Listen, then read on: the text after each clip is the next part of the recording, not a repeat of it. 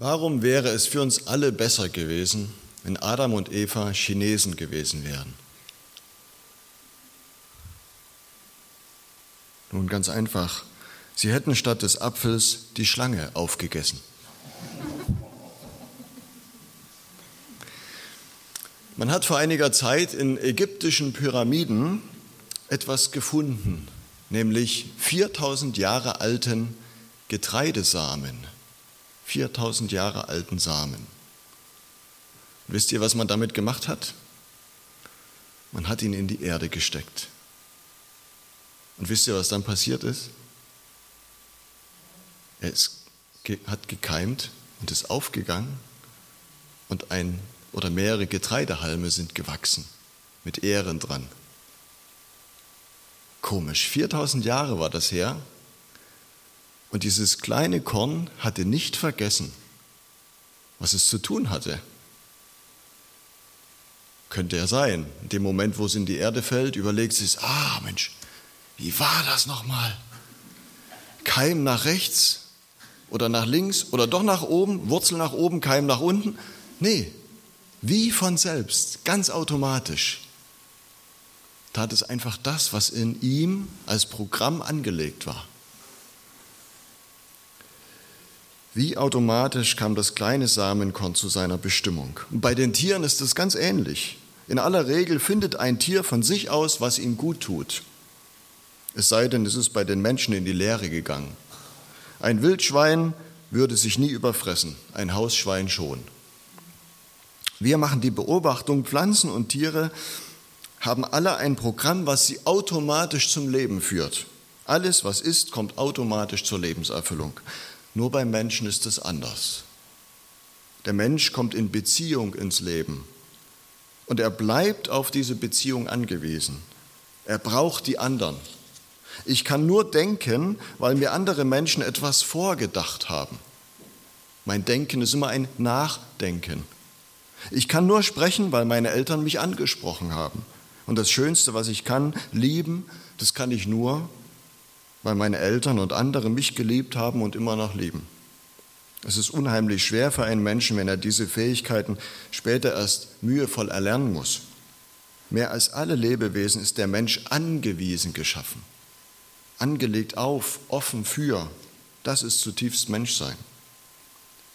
Wenn wir tatsächlich annehmen, die Aussagen auf den ersten Seiten der Heiligen Schrift erzählen uns eine tiefe Wahrheit, der Mensch ist ein Geschöpf Gottes, und als Gott den Menschen gemacht hatte, da sah er sich am Sabbat alles in Ruhe an. Und was sagte er dann? Wisst ihr es noch? Sehr, sehr gut. Wenn das so stimmt, dann kann ja dieses Angewiesensein des Menschen eigentlich kein Mangel sein. Und ich bin mir sicher, Gott hat sich etwas dabei gedacht. Der Mensch ist nicht nur ein Beziehungswesen im Blick auf andere Menschen, Darum ging es ja auch das letzte Mal. Er braucht nicht nur Vater und Mutter und Freunde und Partner. Gott dachte sich den Menschen vor allem als sein persönliches Gegenüber. Zweites Kapitel, 1. Mose, da bildete Gott der Herr den Menschen aus Staub vom Erdboden und hauchte in seine Nase Atem des Lebens. So wurde der Mensch eine lebendige Seele. Gott beatmet den Menschen und damit gibt er ihm das Leben. Und das ist kein einmaliger Akt, sondern meint, der Mensch darf mit seinem Ursprung im ständigen Austausch sein. Und übrigens ist das Gebet das Letzte, was ein Mensch aufgibt, wenn er sich von Gott oder von der Kirche trennt. Auch wenn du schon lange keine festen Gebetszeiten mehr hast, du hast vielleicht und höchstwahrscheinlich nie aufgehört zu beten. Vielleicht ist es nur noch ein Mein Gott. Ja, oder dass du dich bei auftauchenden Problemen halblaut fragst, wie mache ich das bloß? Was ist das? Wem stellst du diese Frage? Fragt er die rechte Hirnhälfte die linke? Du würdest mit dieser Frage geschaffen, um sie auszurichten. Mein Gott, wie mache ich das bloß? Ich glaube, dass ich eine Möglichkeit habe, mit meinem Ursprung zu kommunizieren. Ich rede mit ihm und er mit mir. Da kommt dann keine Stimme vom Himmel, geh nach links, stopp, jetzt aber geradeaus, sondern Gott beeinflusst mein Denken, mein Fühlen, er begegnet mir durch andere Menschen Er spricht durch die Heilige Schrift und auf tausendfache Weise. Wie das eigentlich von Gottes Seite gedacht war, das beschreibt die Bibel gleich zu Anfang. Es ist eine Erzählung, die mir etwas deuten will, die mein Problem deutet. Gott, so beschreibt diese Geschichte, hatte eine ganz enge Beziehung zu uns Menschen. Man traf ihn sozusagen auf der Straße. Man konnte sagen, hallo Vater, wie geht's? Und er fragte dich zurück, wie geht's dir? Und wir lebten in einer Harmonie, auch untereinander. Die Geschlechter untereinander. Niemand hatte Dominanz. Da gab es nicht jemanden, der sich wie eine Schnecke fühlte und dann den anderen, der ihn dazu gemacht hatte. Es war ein Miteinander, auch mit den Tieren. Der Mensch arbeitete, aber es war nicht die Plackerei, die wir kennen. Es war kreativ, lustvoll. Und wenn Gott abends durch den Garten ging, dann konnte man sagen, Vater, wie machen wir das morgen? Und Gott sagte, du, ich habe da einen guten Tipp. Und der Mensch sagte, danke. Kannst du dir das vorstellen? Wäre das nicht klasse, wenn das wieder so möglich wäre? Stell dir vor, du könntest heute sagen, Vater, lenke meine Gedanken, gib mir gute Entscheidungen. Lass mich sehen, was heute richtig ist, damit es auch morgen noch stimmt. Und er will dich leiten. Und als Schöpfer hat er den guten Überblick. Und auf einmal kannst du getrost in den Tag gehen, du hast das kindliche Bewusstsein, ich kann Vater immer fragen. Aber scheinbar haut das so einfach nicht mehr hin. Es ist wie in jeder Beziehung, die Verbindung kann gestört sein, unterbrochen oder sogar abgebrochen sein. Und das hat Gründe. Gott ging eines Tages, durch, eines Tages durch die Abendkühle des Gartens und der Mensch war nicht mehr da. Gott suchte nach seinen Kindern. Fast verzweifelt schrie er in die Dämmerung, Adam, wo bist du? Doch der Mensch, der täglich mit ihm geredet hatte, der auf das Gespräch mit ihm angewiesen war, der hatte sich versteckt. Und als Gott Adam schließlich entdeckt, fragt er, warum versteckst du dich? Ich hatte Angst. Was war da passiert? Warum klappte das auf einmal nicht mehr? Ich habe mal eine Biografie gelesen von Arthur Ernest Wilder Smith. Ich weiß nicht, ob den mancher noch kennt. Der war unheimlich wichtig, ein großer Mann in der Krebsforschung. Und er ist auch rumgereist und hat Vorträge gehalten über Evolution und Schöpfung. Ich habe ihn selbst noch erlebt als hochbetagten Mann, äh, groß, äh, großer Mann mit weißem Bart, so eine sehr imposante Persönlichkeit, aber äh, ja, unglaublich eine liebevolle Ausstrahlung. Und er schreibt in seiner Biografie, als er elf Jahre alt war, ist auf so einem, auf so einem Gut groß geworden, in so einem kleinen Dorf. Ähm, da kam er und sein Bruder auf die Idee, wir wollen jetzt unbedingt mal Auto fahren. Und der Vater, der hatte einen Bentley in der Garage stehen und es war den Jungs untersagt, sich diesem Bentley auch nur zu nähern. Aber ähm, sie haben sich das immer abgeguckt, wenn sie mit Vater Auto gefahren sind, wie das geht, auch mit Zwischengas und so, das war damals noch relativ kompliziert. Und dann holten sie sich eines Tages ein paar Kissen äh, aus dem Wohnzimmer, damit sie überhaupt über das Lenkrad gucken konnten äh, setzten sich in den Bentley. Ich kann das jetzt nicht im Detail alles beschreiben, was sie da alles gemacht haben und wie das so vor sich ging. Und es gelang ihnen tatsächlich, aus der Garage rauszufahren und dann äh, den Weg entlang bis zum Bahnhofsvorplatz. Und dort konnte man immer in der Runde fahren. Ja. Und sie fuhren immer schneller und immer schneller, weil Vater auch immer gesagt hatte, man darf nicht zu langsam fahren. Die Batterie muss sich wieder aufladen nach dem Startvorgang. Ja und dann mit 85 Sachen und äh, das quietschte und so und es machte Spaß und nach der zehnten oder zwölften Runde kam mir dann auf einmal ein Gedanke, der Bahnhofsvorsteher, Mr. James, wenn der uns jetzt gesehen hat, der und der hat ein Telefon, der kann Vater anrufen, ach du meine Güte, und sofort mit 80 Sachen wieder zurück nach Hause in die Garage, alles ordentlich, Garagentore zu und rein. Und dann gab es Abendbrot. Kinder Abendbrot essen, hatten noch ein paar Schwestern, alle kamen zum Abendbrottisch zusammen und auch Vater kam rein, sagte nichts. Die Jungs, ach du meine Güte, sagten auch nichts. Die Mutter, Jungs, habt ihr heute gar keinen Hunger? Na, nicht so richtig. Wir müssen noch Schulaufgaben machen und ab ins Zimmer. Irgendwann kam Vater und sagte, äh, Jungs, wollt ihr noch mit mir Dame spielen? Nein, nein, wir müssen lernen. Okay. Am nächsten Tag, Wochenende, Vater wollte mit ihnen auf die Jagd gehen. Das machten sie immer super gern. Äh, nee, lieber nicht. Hm. Und so ging das fort und fort. Und sie fragten sich, wusste es Vater und sagte nur nichts? Oder wusste er tatsächlich nichts? Und weil das Smith schreibt, aus unserem Paradies auf dem Gut war über Nacht eine Hölle geworden. Die Hölle der Ungewissheit und der Einsamkeit. Und irgendwann hielten sie es nicht mehr aus. Und sie machten sich aus, wenn Mutter nicht da ist und die Schwestern nicht da sind, wir müssen zu Vater gehen. Und wir nehmen jede Strafe in Kauf. Aber wir müssen das loswerden. Und dann kam es zu diesem Gespräch mit dem Vater und Vater wollte alles wissen. Er hatte es tatsächlich nicht gewusst. Und dann, als die Jungs völlig in Tränen aufgelöst dastanden und alles gebeichtet haben, sagt der Vater, steht auf. Und dann ging er zu ihnen, beugte sich runter und gab jedem einen Kuss. Das war sehr selten. Er rechnete ihnen das hoch an, dass sie es eingestanden hatten.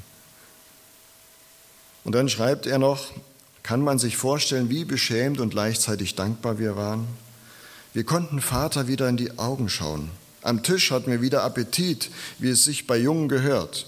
Als Vater auf die Jagd ging, konnten wir ihn wieder begleiten. Abends spielte er mit uns Dame und legte uns tüchtig herein. Ich glaube, wenn wir in späteren Jahren über diese Begebenheit mit Vater gesprochen hätten, er hätte sich nicht mehr daran erinnert. Vergeben war für ihn auch vergessen.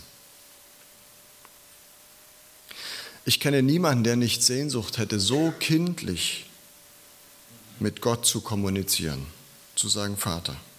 Ich kenne niemanden, der nicht Sehnsucht hat, nach Hause zu kommen, anzuklopfen und zu wissen, da strahlt ein Gesicht mir entgegen und Arme öffnen sich. Warum fällt es dir so schwer, mit ihm zu reden? Was hast du gegen ihn? Ich glaube, die Antwort heißt, Gott, wir haben eigentlich nichts gegen dich. Wenn du so bist, wie Jesus dich beschrieben hat, was sollten wir auch gegen dich haben? Aber etwas steht zwischen uns. Der Mensch hatte Grenzen überschritten. Gott hatte ihm Freiheit gegeben. Freiheit in Grenzen. Grenzenlose Freiheit gibt es nicht. Grenzenlose Freiheit ist immer der Tod. Der ganze Garten war voll herrlicher Bäume. Und wie lautete das Gebot Gottes? Kapitel 2, und Gott, der Herr, gebot dem Menschen und sprach, du darfst essen von allen Bäumen im Garten. Das ist das erste Gebot. Du darfst essen von allen Bäumen. Sogar vom Baum des Lebens darfst du essen. Unsterblich war der Mensch zu keiner Zeit geschaffen. Unsterblichkeit hat nur Gott in sich selbst. Aber Gott hatte sich gedacht, ich möchte dem Menschen jederzeit einen unverstellten Zugang zu tiefem, echtem Leben ermöglichen. Jederzeit. Dafür steht der Baum des Lebens. Dem Menschen steht alles im Überfluss zur freien Verfügung. Und es war wirklich verlockend anzusehen und gut zu essen. Gott knausert nicht. Das Leben in der Gegenwart Gottes hat rein gar nichts mit Askese zu tun. Das Verbot, das dann auch kommt, das ist darum nicht Einengung oder Gefängnis, es ist Schutz. Das Gebot Gottes bedeutet nie Gängelung, sondern immer Schutz und Bewahrung vor dem Tod. Gott stellt also ein Schild auf, Achtung, Lebensgefahr. Hier beginnt das tödliche Minenfeld. Es gibt Dinge, die unser Leben eben nicht fördern, sondern überfordern, kaputt machen. Vertraut mir bitte, hatte Gott gesagt. Ich weiß als Erfinder des Lebens doch am besten, was dem Leben dient und was nicht. Das meint Vers 17 in Kapitel 2, von dem Baum der Erkenntnis des Guten und Bösen sollst du nicht essen. Denn an dem Tage, da du von ihm isst, musst du des Todes sterben. Im Hebräischen geht es nicht um philosophische Gedankenspiele über Gut und Böse, sondern das ist ganz praktisch gemeint, nämlich ich werde schon selber wissen, was gut und schlecht ist für mich und was meinem Leben dient. Das ist damit gemeint, zu wissen, was gut und böse ist.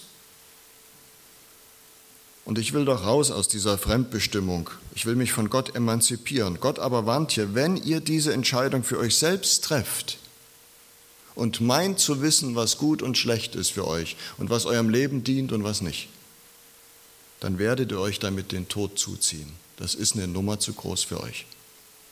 Glaubt mir das bitte. Und jetzt kommt die Schlange. Nirgends in den Mosebüchern wird gesagt, dass die Schlange der Teufel ist. Mose 1, 1. Mose nicht, 2. Mose nicht, bis 5. Mosebuch nicht. Nirgends im ganzen Alten Testament wird gesagt, dass die Schlange der Teufel ist, auch im Neuen Testament nicht. Erst ganz am Ende in der Offenbarung, da heißt es einmal, der Satan, die alte Schlange. Es ist nicht unbedingt falsch, wenn wir in der Schlange auch den Teufel sehen, auch Teuflisches sehen. Ist nicht falsch. Aber die Geschichte funktioniert auch wunderbar ohne den Teufel. Für den jüdischen Leser jedenfalls war die Schlange nicht der Teufel. Sie glaubten auch nicht, dass es einmal eine Schlangenart gegeben hat, die tatsächlich reden konnte. Nein, sie nahmen einfach das listigste Tier, was sie kannten, um etwas zu erklären. In den alten orientalischen Erzählungen, ich weiß nicht, ob das bis heute so ist, ähm, da gibt es für einen inneren Dialog, für ein inneres Ringen, äh, ähm, das kann man nur außen nach außen darstellen mit einer anderen Figur. Ja, also da sagt man nicht, äh, Max überlegte sich, ob er heute zum Rewe gehen sollte und Gummibärchen kaufen sollte, sondern das wird immer im Gespräch, in einem Außengespräch dargestellt. Also das innere Ringen, so das Selbstgespräch wird nie dargestellt in orientalischen Erzählungen und deswegen gibt es hier Vielleicht auch deshalb diese Schlange von außen. Also entweder wird hier ein inneres Ringen dargestellt oder ein Ringen zwischen Mensch und Mensch. Die Schlange, die steht immer für Weisheit und gleichzeitig aber auch für List und Verschlagenheit. Die Schlange hat eine gespaltene Zunge. Ja, wer Western liebt, da sagt da manchmal so ein Indianer zu dem Meisen, der Bleichgesicht spricht mit gespaltener Zunge. Ja, das meint dann irgendwie, also richtig kann man dem nicht trauen. Der sagt was, aber meint was anderes. Die Schlange ist das einzige Tier, ja gut, vielleicht noch den Skorpion oder so, die kann mit, ohne Gewalt töten. Ja, wenn so ein Löwe dich angreift äh, und, und packt und rumfleddert und da fliegen die Fetzen und so, da weißt du, woran du bist. Ja, wenn so eine Schlange, du läufst da irgendwo durchs hohe Gras oder irgendwie auf einmal spürst du einen kleinen Schmerz, denkst ruhig, was war denn das? Gehst nach Hause und dann merkst du, du wirst schummrig, ich muss mich hinlegen, du legst dich hin, dämmerst weg und wachst nicht mehr auf. Ja, die Leute haben damals gesagt, die Schlange weiß, wie man Gift herstellt. Das wusste kein Mensch. So klug war die. ein hinterhältiger Tod. Sünde wirkt wie Gift. Sie macht kein großes Gebrüll, heimlich, still und leise. Die Schlange beginnt das Gespräch auch ganz harmlos. Ich hätte da mal eine Frage. Sollte Gott gesagt haben? Und das erste Wort der Frage, die dann kommt, ist im Urtext das Wort nicht. Nicht von allen Bäumen dürft ihr essen. Die Schlange sagt nicht etwas Falsches, aber wie sie es sagt, vernebelt sie die Zusage Gottes. Die lautete ja, von allen Bäumen dürft ihr essen. Der Garten Eden zu Deutsch Wonneland, Leben in der Gegenwart Gottes, das ist prickelndes Abenteuer. Und wie viele religiöse Gruppen und auch Religionen schränken das ein? Da steht das nicht an erster Stelle. Essen und trinken und feiern, oh, schwierig. Zu viel Freude im Leben, oh, lieber nicht. Sexualität, oh, das geht gar nicht. Gott wird kleinlich gemacht. Die Schlange vermischt Evangelium und Gesetz, so hat es Luther beschrieben. Sie bringt damit das Evangelium still und heimlich zum Verschwinden. Gott nahe zu sein ist mein Glück. Das gerät irgendwie gerade aus dem Fokus. Vielleicht ist ja Gott auch eher mein Problem. Gott gönnt mir meine Karriere nicht, mein Geld nicht, mein Glück nicht. Übrigens, die Schlange nimmt den Namen Gottes, Yahweh, gar nicht in den Mund. Sie sagt nur Gott. Bisher hieß es im Text immer, können das leider im in den Übersetzungen oft nicht sehen, Yahweh. Ich bin der Gott, der für dich da ist. Ich bin der Gott des Bundes, der Gott, der das Leben schützt, der das Leben will, der sich lustvoll an seine Schöpfung verströmt.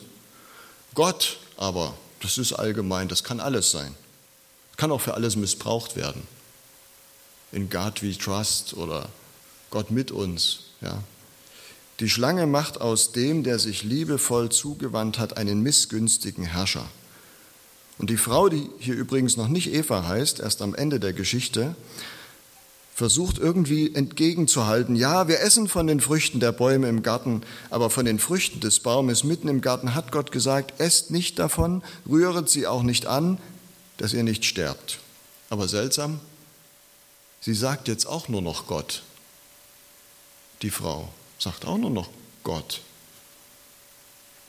Er ist jetzt für sie auch nicht mehr Yahweh, der Ich bin für dich da, sondern irgendwie unpersönlich. Und sie lässt in ihrer Antwort das alle Bäume auch weg. Mit dem alle vergisst sie das Staunen und verliert die dankbare Faszination. Sie sagt sogar, wir dürfen den Baum noch nicht mal anfassen. Das hatte Gott so nie gesagt. Sie macht das Verbot damit noch strenger, als es eigentlich ist. In der Psychologie sagt man, damit steht man kurz bevor es zu übertreten. Und die Schlange setzt jetzt zum Todesstoß an. Gott weiß, wenn ihr über die Grenze greift, werdet ihr selber wissen, was gut für euch ist. Ja, wäre das denn nicht auch wirklich besser? Meint er es wirklich gut mit mir? Gibt er mir die Gebote, damit ich zum Leben komme, oder will er mich etwa einengen? Und dann geht es ganz schnell. Die Tat selber wird gar nicht besonders beleuchtet. Die Vorgeschichte ist entscheidend, was da bereits zerbricht an Vertrauen. Übrigens kommt in der gesamten Geschichte das Wort Sünde nicht vor. Vom Sündenfall, das ist dann die Überschrift, die später hinzugefügt wurde, aber das Wort Sünde selber kommt nicht vor. Es geht hier nämlich auch nicht um irgendwelche moralischen Dinge. Es geht um das Vertrauen oder Misstrauen in die Güte Gottes. Wenn ich Gott nicht vertraue, dann muss ich selbst die Dinge in die Hand nehmen dann müssen wir auch selber sehen, was dem Leben dient und was nicht. Dann muss ich mein eigener Gott sein. Wer, wenn er nicht mehr der Herr ist, dann werden wir selbst herrlich. Und das gelingt der Versuchung oder diesem Versucher. Und die Frau greift über die Grenze. Der Adam, der stand die ganze Zeit daneben. Er ist nicht weniger schuldig als die Frau. Das wird ja manchmal so, oh, die Frau hat die Sünde in die Welt gebracht. Nee, der steht daneben, knickt sofort ein und macht einfach mit. Adam der erste Mitesser. Das erhoffte Glück, den Zugewinn an Leben, das trifft nicht ein. Was die beiden jetzt erkennen, ist, dass sie nackt sind. Die Nacktheit war am Ende von Kapitel 2 nichts Besonderes für sie, weder positiv noch negativ. Da heißt es ja in der Luther-Übersetzung, und sie schämten sich nicht, dass sie nackt waren. Das steht da gar nicht. Es steht da wörtlich, es war ihnen selbstverständlich. Das merkten die gar nicht. Wo du dich nicht schämen musst, da ist Heimat. Wo tiefes Vertrauen ist, da fallen immer auch die Fassaden und die Hüllen. Da kann ich offen und ehrlich sein, ungeschützt. Und genau das ist der Knackpunkt. Jetzt erkennen sie, oh, wir haben was zu verbergen. Sie haben Angst vor dem Durchschautwerden. Sie bauen sich jetzt eine Fassade auf, sie legen sich ein Kostüm zu und spielen eine Rolle vor Gott und voreinander. Ist das nun das bittere Ende? Eins glaube ich, Grenzüberschreitung, auch moralische Grenzüberschreitung, gehört zum Wesen des Menschen. Wir sind eben kein Stein, der immer nach unten fällt. Und wir sind auch kein Keim, der immer nach oben wächst. Wir haben ein Maß an Freiheit. Ein Freiheitsmaß, das heißt auch, ich kann mich falsch entscheiden, ich kann Fehler machen. Dass Mann und Frau Grenzen überschritten haben, das war nicht das Problem.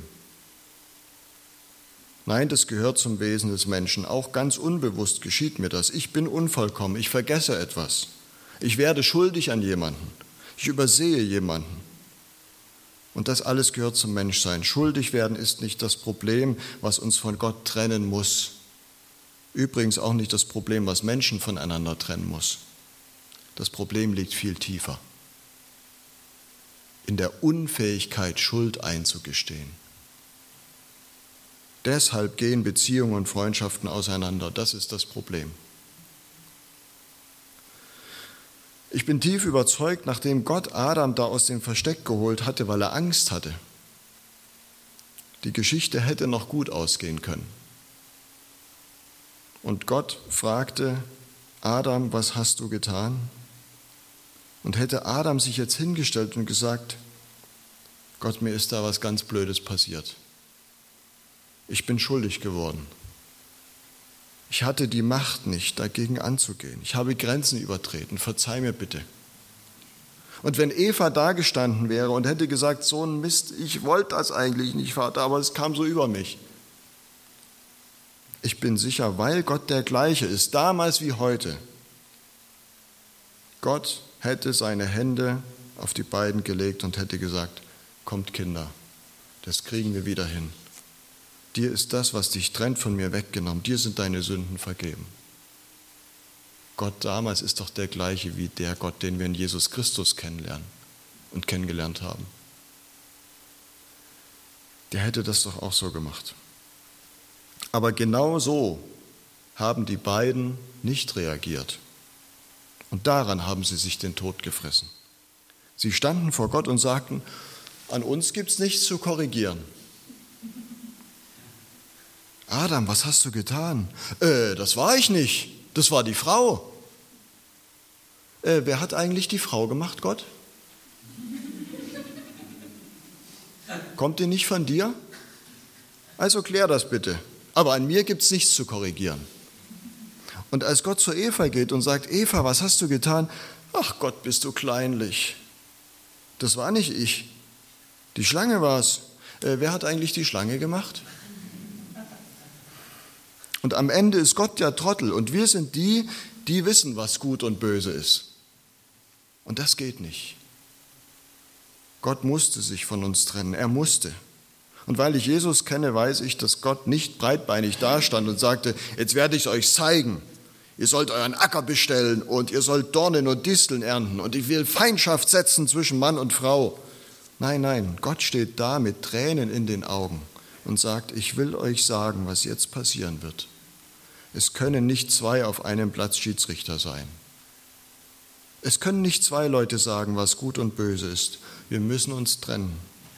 Und diese Trennung wird automatisch heißen für dich Angst, Sinnlosigkeit der Arbeit und am Ende der Tod.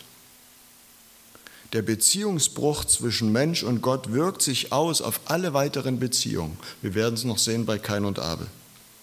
Es kommt zum Zerbruch der Geschlechter, zum Zerbruch der Gemeinschaft und auch zum Zerbruch zwischen Mensch und Natur. Diese Geschichte endet jenseits von Eden.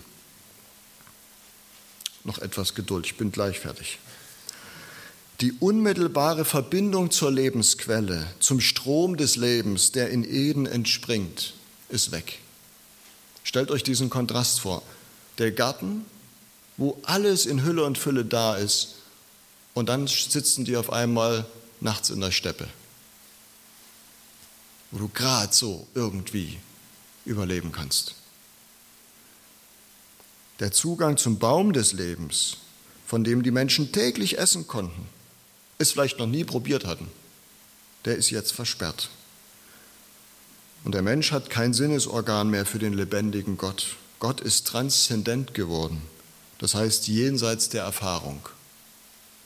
Vielleicht findest du dich gerade an dieser Stelle wieder, weit entfernt von der Harmonie mit Gott. Die Geschichte ist uns aber nicht erzählt, damit wir uns jetzt in unser Schicksal ergeben und es beklagen. Nein, das bringt nicht weiter, sondern dass wir uns heute Vormittag rufen lassen. Adam, wo bist du? David, wo bist du? Wo bist du da nur hineingeraten? Elias, Georg, Jael, wo bist du? An der Stelle, wo du spürst, ich habe gegen die guten Weisungen Gottes gehandelt. Zwischen mir und Gott steht etwas.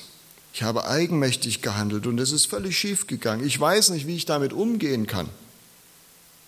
So wie die beiden Jungen in dieser Geschichte, drei Wochen lang nicht wussten, wie sie mit dieser Schuld umgehen sollten. Heute kannst du es mit ihm klären. Das kann ganz einfach geschehen, wie bei den Jungs, die zu ihrem Vater kamen. Du Vater, wir müssen reden. Das stand die ganze Zeit zwischen uns. Ich will es jetzt bekennen und neu mit dir anfangen. Und so wie ich Gott kenne und so wie er in Jesus Christus beschrieben ist, ist das nichts, was dich einengt, sondern was dir einen neuen Anfang schenkt. Vielleicht hast du auch gar nicht den Eindruck, dass dich eine bestimmte Sache trennt von Gott. Du ahnst bisher einfach nicht, dass du ihm so sehr am Herzen liegst. Du wusstest nichts von ihm und von dem Gespräch mit ihm. Und jetzt beginnst du gerade und fast zaghaft erstes Vertrauen. Ich lade dich ein, sprich mit ihm darüber.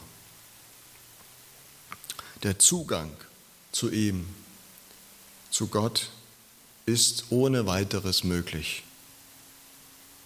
Wir lesen in Johannes Kapitel 1, Vers 14 das Wort, das Schöpfungswort, wurde ein Mensch aus Fleisch und Blut und wohnte bzw. lagerte unter uns. Johannes verwendet hier ein griechisches Wort, was wie das hebräische sich lagern klingt.